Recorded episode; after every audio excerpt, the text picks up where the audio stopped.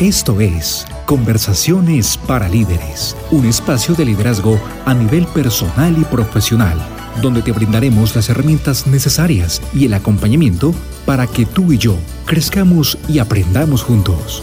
Bienvenidos.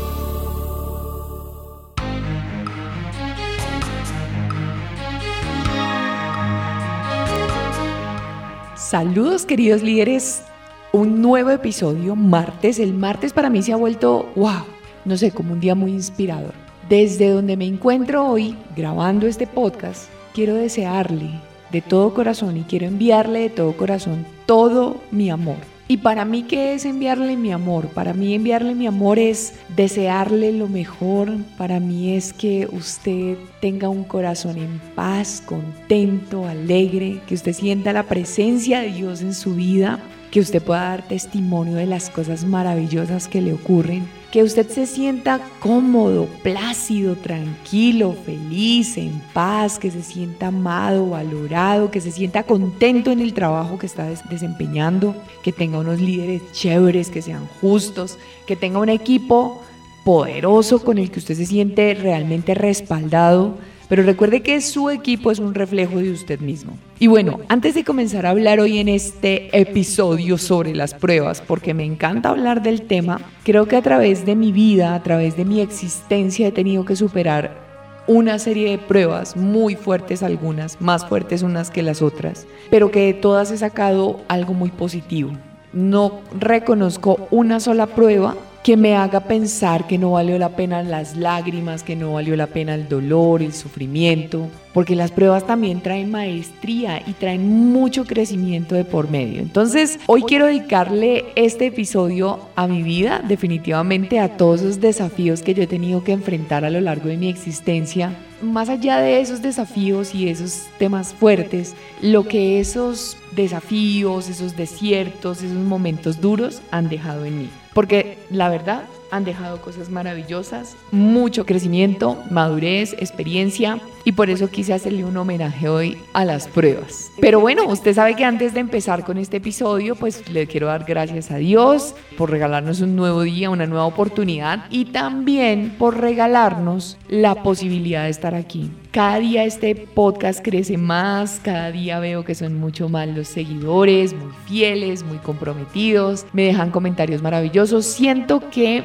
es una manera de ayudar. Yo creo que todos venimos a, agregar valor a este mundo. No nos podemos quedar solamente con el que los gobiernos, el Congreso, el Estado y no sé qué, bla, bla, bla. No. Hay cosas que dependen de nosotros y creo que esa es una de mis misiones. Entonces, antes de empezar, quiero que reflexionemos hoy sobre este aprendizaje de mi mentor John Maswell. Dice, escogiendo a tu equipo. Buscad pues, hermanos, de entre vosotros a siete varones de buen testimonio, llenos del Espíritu Santo y de sabiduría, a quienes encarguemos de este trabajo. Hechos 6.3. Red Auerbach, por mucho tiempo presidente de los Celtics de Boston, dijo, seleccionar a tu personal es más importante que dirigirlos una vez que estén en el trabajo. Si empiezas con las personas adecuadas no tendrás problemas futuros. Se debe empezar con la materia prima adecuada para crear un equipo triunfador. De mis colaboradores íntimos quiero que conozcan mi corazón. Esto toma tiempo de parte de ellos y mía y deseos de parte de ellos. Me sean leales, ellos son una extensión de mí y de mi trabajo. Sean confiables. No deben abusar de la autoridad, poder o confianza. Sepan discernir, toman decisiones por mí. Tengan corazón de siervos. Llevan una carga muy pesada debido a mis exigencias. Sean buenos pensadores.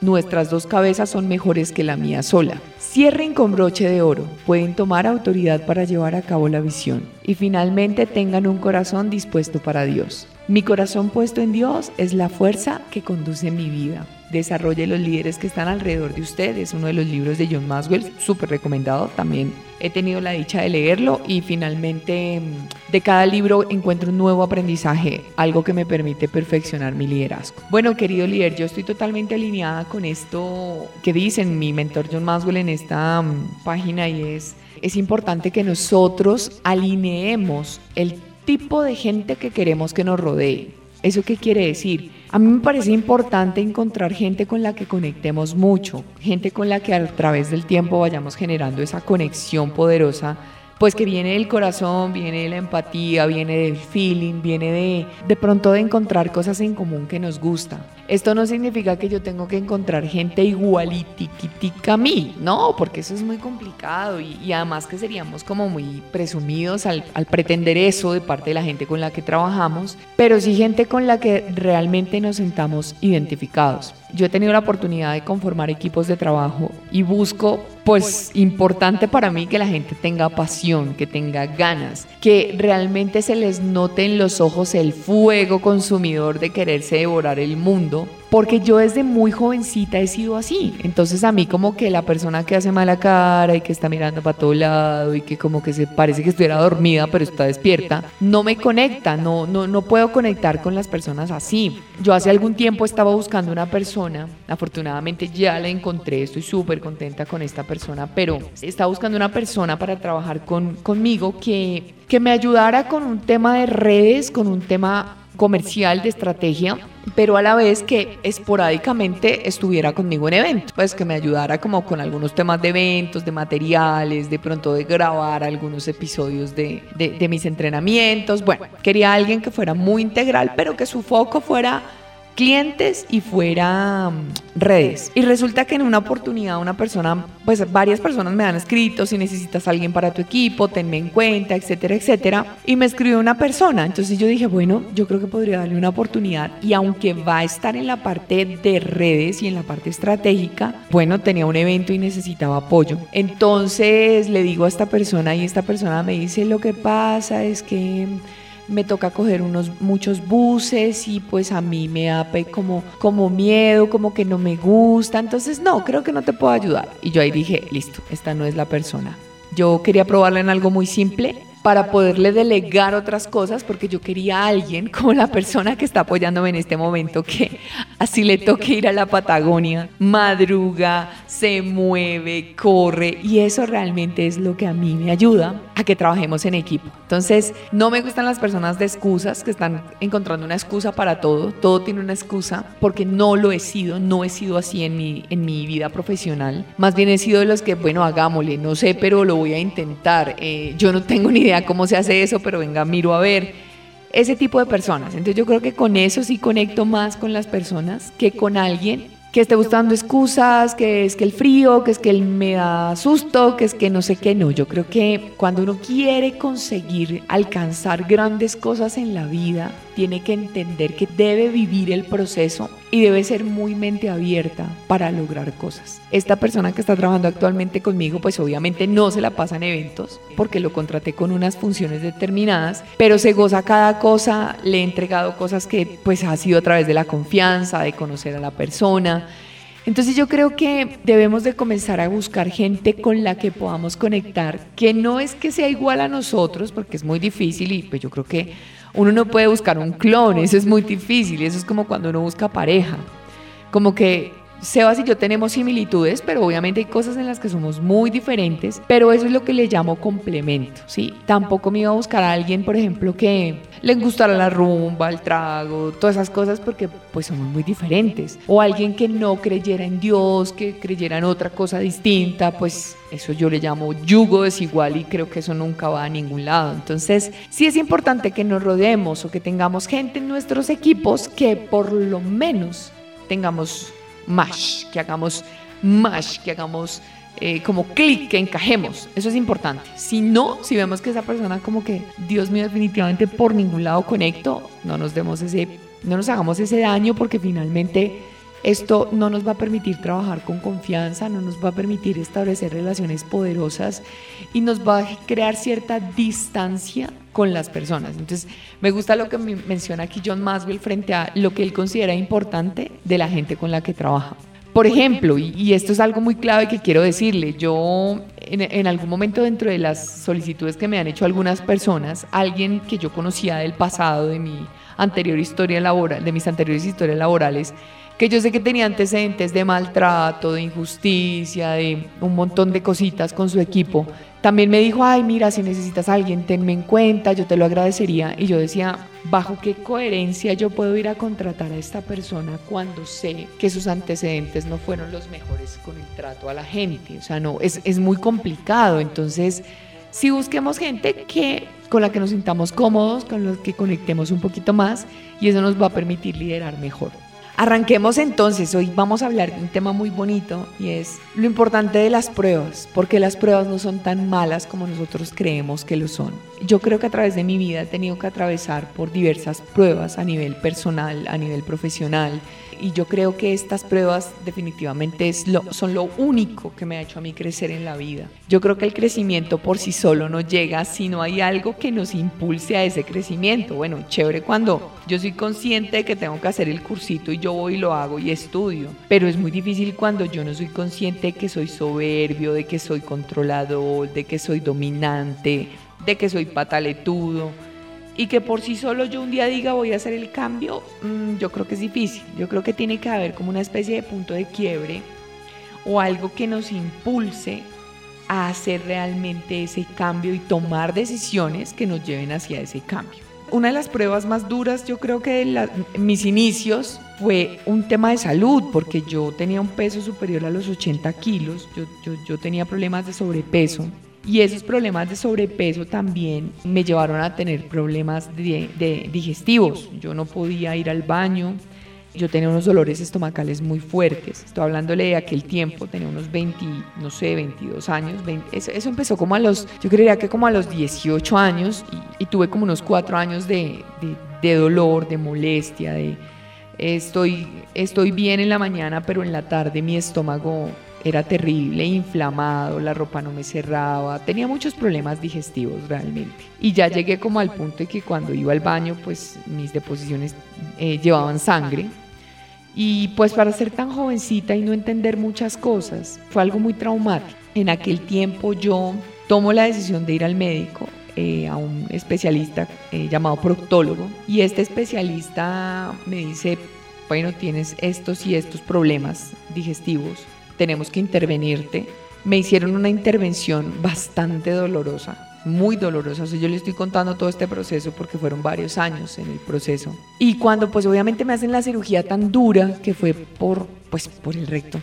aquí contándoles un poquito porque me gusta que construyamos sobre estas cosas. Yo comienzo un proceso porque en el quirófano este señor me dice, si tú no quieres que nos veamos aquí dentro de un año otra vez, cambia tus hábitos alimenticios. Yo en aquel tiempo eh, comía muy mal, comía mucha comida eh, rápida, perros calientes, hamburguesas, pizzas.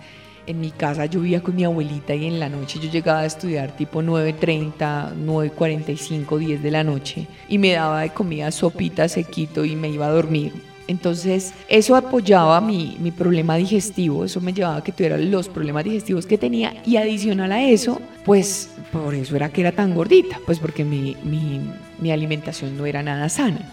Yo trabajaba en ese tiempo en una, en una compañía de, de, gaseosas y teníamos que estar muy temprano en, las, en la oficina a las cinco y media de la mañana y salíamos con los compañeros a desayunar, pero eso era como unos caníbales que salen a comer lo que sea entonces salía a comer frituras, eh, guisos. Yo no sabía qué era la fruta, yo no sabía qué era la lechuguita, yo no sabía lo que era alimentarse bien. Y eso me llevó a tener unas consecuencias muy fuertes en mi salud. Entonces me operan, el médico me dice esto, y a partir de esa cirugía tan dolorosa y tan, tan terrible, porque fue muy fuerte, yo recuerdo a mi pobre abuela y a mi pobre mamá cuidándome. Yo gritaba de los dolores porque no podía acostarme boca arriba, o sea, me tocaba estar todo el tiempo con la colita hacia, hacia arriba, entonces era traumático.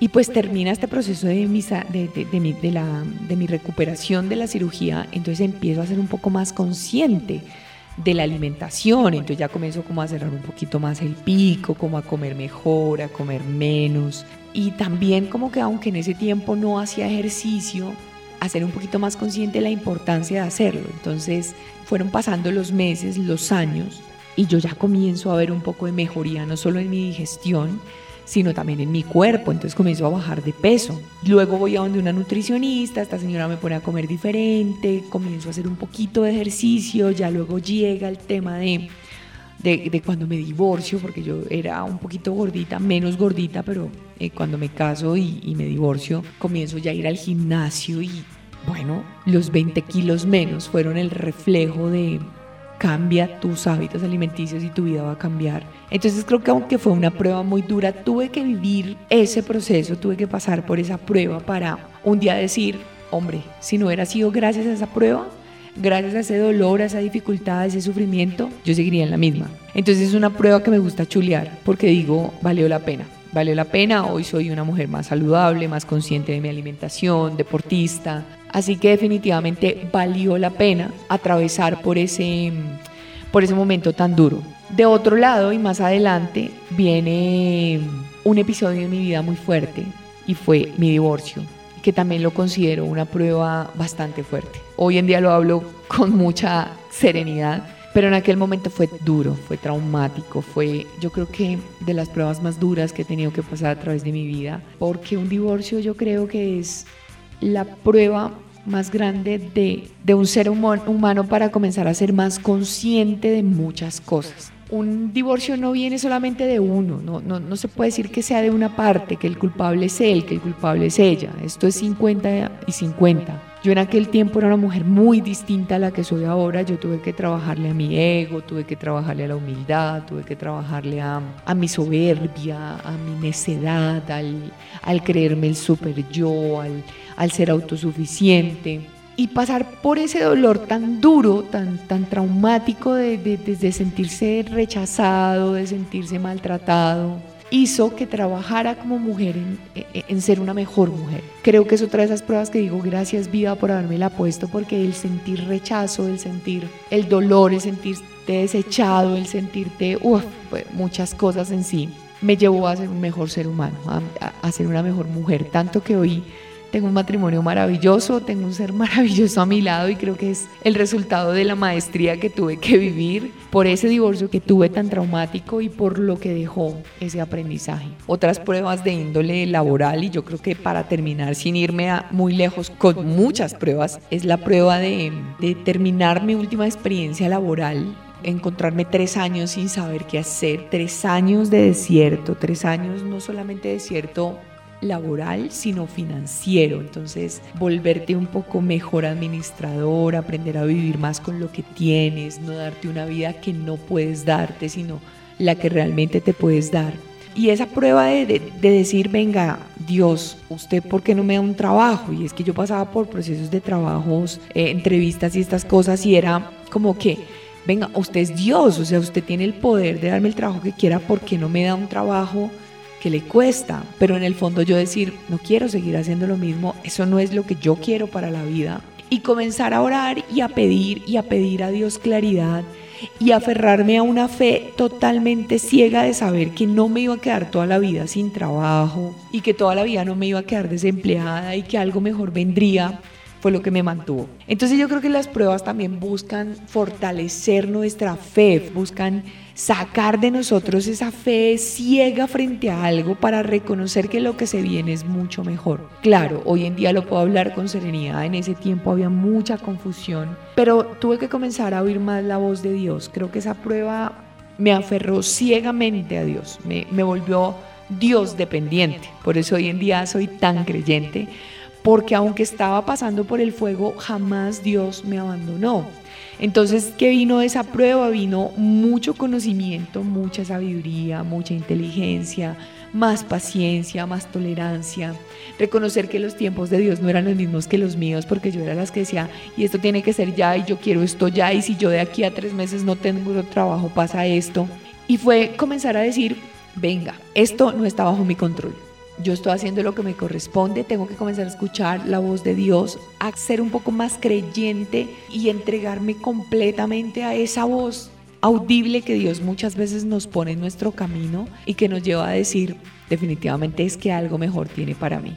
Eso en su momento no fue fácil, eso fue muy duro, pero poco a poco comencé a escuchar tanto las señales de Dios y a escucharlo y a creer tanto en Él que hoy en día tengo una empresa maravillosa, soy independiente, soy feliz con lo que hago, me encanta, esto sí realmente me apasiona, no me siento obligada a hacerlo. Y fue gracias a permitir que la prueba tuviera su tiempo, su proceso. Cuando usted lleva dos años desempleado, usted cree que nunca va a encontrar trabajo. Entonces me tocó aferrarme muy fuerte a mi fe y confiar que lo que Dios tenía para mí en lo adelante era mucho mejor. He tenido que atravesar diversas pruebas, no solamente en el área sentimental, en el área profesional, en el área eh, económica, en el área de salud, en el área familiar, que cada una de ellas me han hecho una mujer más sabia frente a muchas cosas. Yo creo que cuando nosotros le decimos a Dios, hazme sabio como el rey Salomón, estamos expuestos a que Él nos ponga pruebas para comenzar a encontrar dentro nuestro la forma de solucionar las cosas y llegar al punto en que decimos, wow,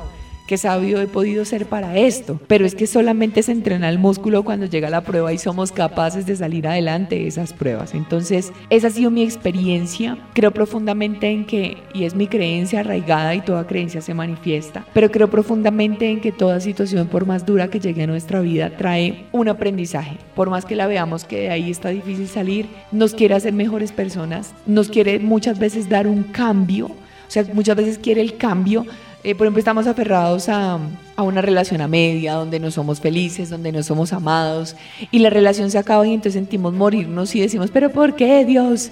Y Dios está diciendo, porque es que le tengo el mal, le tengo la vieja que sí es y usted no lo entiende. Entonces, es como soltar, como dejarlo viejo y comprender que tiene que haber esa ruptura para que llegue algo nuevo. Y esto se parece mucho a la, a la leyenda de la, de la mm, langosta, que a mí me, marcó mucho porque la leí creo que en un momento de prueba y fue cuando decía que, que la langosta comenzaba a crecer dentro de su caparazón y crecía y crecía y crecía y que ya había un momento que ese caparazón le quedaba chiquito. Y lo que ya le tocaba hacer era irse y pegarse durísimo contra los corales y que después de, de golpearse tan duro en esas piedras, ella terminaba rompiendo esa ese caparazón y eso la llevaba a que le comenzara a salir un caparazón más grande donde ella se sintiera mucho más cómoda. Entonces pensar en esto a nivel humano, a nivel personal, a nivel nosotros como seres humanos implica reconocer que muchas veces esa quitada de ese caparazón duele y esa quitada, ese caparazón viene envuelta en, en, diversas pruebas financieras, laborales, profesionales, lo que queramos, porque la vida nos quiere cambiar de ahí para ponernos en otro lugar mucho mejor donde vamos a ser muy privilegiados. Entonces, ajustemos esa creencia, pensemos que si la prueba llega y si eso me está causando dolor y si eso me está sacando de mi zona de confort, si eso me está generando molestia, resistencia al cambio, es porque es lo mejor para mí y viene algo mucho mejor. Entonces, quiero enumerarle una serie de cosas que considero importantes cuando se trata de vivir pruebas, superar pruebas, tener ese cambio poderoso, que es lo que todos esperamos, ¿no? O sea, en el momento de prueba llega como el momento de, de, de, que ya dejamos de ver el desierto y vemos allá a lo lejos como la tierra prometida. Y es justo ahí cuando nos damos cuenta que el dolor, que el sufrimiento y que todo esto hizo que valiera la pena. Entonces, yo creo que cuando vienen las pruebas es importante, en primer lugar, mirarnos hacia adentro y darnos cuenta hasta qué punto tenemos que pedirnos perdón, porque muchas veces el perdón no nos lo damos a nosotros mismos. Y empezar a pedirnos perdón nosotros y hacer las paces con nosotros mismos, que eso automáticamente nos va a llevar también a tener más facilidad de perdonar a otros. Comenzar a mirar con quién tenemos que reconciliarnos, a quién tenemos que pedirle perdón, porque todos hemos fallado. Entonces empezar por ese proceso de pedir perdón es como de lo más bonito, a mí me parece de lo más humilde, porque pedir perdón para algunas personas es muy difícil. Para mí otra cosa importante en el tema de pruebas es aferrarse, pero aferrarse así como cuando usted, yo no sé, cuando niña me tocó montarme en algún momento en un bus donde yo quedaba casi colgándome, entonces me tocaba agarrarme duro del tubo si no me iba de rabo y me, me volvía nada. Entonces es agarrarse usted muy duro, como si fuera lo único que usted se puede agarrar de Dios. Los cristianos, ¿qué hacemos? Oramos, ayunamos, alabamos, estamos en continua conversación con Dios, hablamos con Él. Eso para mí es aferrarse a Dios. Venga, no me sale, no hay respuesta, otro ayuno. Ayuno puede ser de comida, ayuno puede ser de redes sociales, ayuno puede ser de café, ayuno de alguna cosa que a usted le genere un poquito de dependencia, pues porque a quien no le gusta comer y que es un poquito de sacrificio, porque eso es un sacrificio vivo a Dios. O sea, si usted hace un ejercicio a Dios, ¿cómo usted lo puede sorprender? ¿Cómo le puede dar un regalo a Dios? Son muy berraco porque es que Dios es Dios. Entonces, Él necesita esos pequeños actos de desprendimiento nuestros, donde Él dice, oiga, este está buscando cómo agradarme, cómo darme el primer lugar. Entonces yo creo que eso es importante, aferrarse profundamente a Dios, hablar con Dios, depositarle a él la tristeza, el dolor. Mira, Señor, hoy siento esto y me duele esto. Yo personalmente he tenido desafíos a nivel familiar fuertes, de, de, sentir falta de amor de mi familia, de sentir como rechazo en muchos aspectos, de, ese tipo de cosas a través del tiempo ha sido muy fuerte para mí. Y yo me voy a Dios y yo le digo, Señor, mira, a mí me está doliendo esto, o sea, a mí me lastima que hagan esto, a mí me duele esto, o sea, como mostrar, y para mí eso es orar, es mira lo que me está pasando y lo que me está doliendo porque me hizo tal persona esto. Entonces, la respuesta automática muchas veces o la respuesta que Dios nos va dando es como esa paz en el alma, es como el yo estoy aquí y yo soy quien lleno tu corazón y yo quiero que hagas esto y yo quiero que pienses esto y eso nos quita un peso muy grande de nuestras espaldas. Otro punto importante para mí es buscar el aprendizaje. En muchas de mis pruebas me di cuenta que tenía que cambiar la soberbia, el orgullo, el control, todas esas cosas me ayudaron a fluir más pero, ¿cuál es el aprendizaje? O sea, estoy viviendo este tema de falta de dinero. ¿Qué me falta aprender? ¿Será que es que soy mal administrador? Venga, tengo que aprender. Y eso me lleva a tomar acción y comenzar a corregir, ¿no? Porque es que viene la tierra prometida y yo no puedo cometer los mismos errores que hacía antes del desierto. Yo tengo que comenzar a cambiar. Otro tema que me parece importante es desde esta prueba, y es berraco, líder, es muy duro pero desde esta prueba que estoy viviendo voy a comenzar a visualizar cuando yo esté allá del otro lado y esté bien. Yo estando en esa prueba tan dura, con mi billetera vacía, yo me imaginaba que era abundante. Yo me imaginaba que era una empresaria a la que llamaban para distintos, diferentes contratos, a la que le llegaban un montón de mails, a las que le salían proyectos y oportunidades. Le estoy hablando hace más de 6, 7 años. Hoy puedo decir que gracias a Dios lo estoy viviendo. Pero visualicé en medio de mi confusión, en medio de mi tormenta, en medio de mis lágrimas, yo me imaginaba cosas bonitas. Porque es que a veces nos quedamos en ese hueco sin salida de lo que estamos viendo. Pero recuerde que la mente es maravillosa y que Dios nos da la oportunidad de soñar y de soñar en grande. Último punto a mi forma de ver, mire, yo creo profundamente en el poder de lo que yo me digo, de mi palabra. Por ejemplo, usted busca en YouTube afirmaciones positivas. Así usted no tenga un peso en su bendita billetera, comience a afirmar cosas positivas. Soy próspero, soy abundante, soy exitoso, soy pleno en mi trabajo, soy amado, soy valorado, soy cuidado. Eh, tengo una persona a mi lado con la que soy feliz, así ahorita esté más sola que el solo y no tenga nadie ¿Qué hago yo para repetirme cosas diferentes? No como, no, esto está cada día más difícil. No, encontrar trabajo es imposible. No, en este país cada vez esto es peor. Hombre, lo que usted está diciendo todo el tiempo está creando. Entonces, repítase cosas diferentes, que es el poder del afirmar, el poder de comenzar a alimentar la mente subconsciente, el poder de con esta mente consciente que repite continuamente alimentar la subconsciente, que es una grabadora universal y que ella está manifestando lo que usted está repitiendo. Entonces usted está diciendo que cada vez más pobre, que cada vez peor, su subconsciente que dice, venga, cada vez volvamos lo peor porque eso es lo que él está creyendo. Entonces, querido líder, las pruebas no son tan malas como nos han dicho. Las pruebas son momentos de quiebre muy fuertes en nuestra vida que buscan que crezcamos, que salgamos adelante, que seamos nuestra mejor versión. No olvide que de nosotros depende únicamente qué vamos a hacer con esas pruebas y cómo vamos a hacer para trascender y para aprender. Yo digo que tanto el, éxito como el fracaso es algo efímero, por eso no hay que tomárselo tan en serio. Hoy lanzamos un libro, es un éxito, es un bestseller, nos reconocen, nos invitan a dar conferencias a diferentes países, somos brillantes, pero el tiempo va pasando, el humo va bajando y no me puedo quedar con el éxito de lo que viví en ese momento. Lo mismo pasa con las relaciones. Hoy nos aman, nos adoran, hoy tenemos la mejor relación con nuestra pareja, pero si no alimentamos esa plantita, eso se acaba. Entonces esto es como un trabajo de todos los días, todos los días, todos los días. Porque así como las misericordias de Dios se renuevan todos los días, nosotros tenemos que hacer que todos los días las cosas en nuestra vida pasen y se vuelvan una realidad. Querido líder, espero que hoy este mensaje haya llegado directo a su corazón, que no se crea nunca una prueba eterna. No, esto también pasará eso es algo que yo me repito continuamente y me permite vivir con los pies en la tierra, creyendo y, definitivamente entendiendo que nada me pertenece, ¿no? Que, que todo lo que yo recibo Dios me lo da por pura misericordia y gracia, pero no es como que yo me merezco esto y yo no sé qué, no es, venga, el man es un generoso, entonces cuando yo vivo con esa mentalidad, yo simplemente quiero dar más y hacer las cosas mejor para ser como el buen siervo fiel, que en lo poco fue muy fiel en lo que hizo y pues que Dios quiso darle cada día más. Querido líder, le deseo lo mejor para esta semana, una semana cortica aquí en Colombia porque esta semana tuvimos un festivo. Espero que hayan recargado energía, que estén llenos de motivación, de fuerza, de ganas. Trabaje con excelencia, es uno de los cuatro acuerdos. Haga lo máximo que pueda. Haga lo mejor, no se vaya a acostar con la insatisfacción de que dejó un pendiente.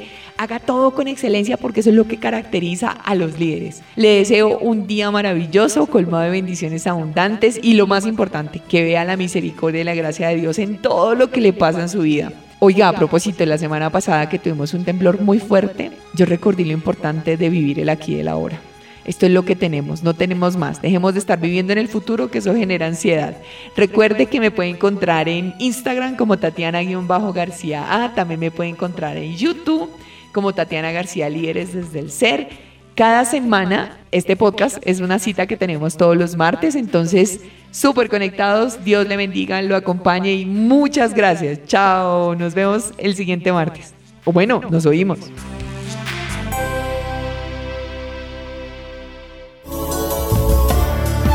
Esto es Conversaciones para Líderes, un espacio de liderazgo a nivel personal y profesional, donde te brindaremos las herramientas necesarias y el acompañamiento para que tú y yo crezcamos y aprendamos juntos.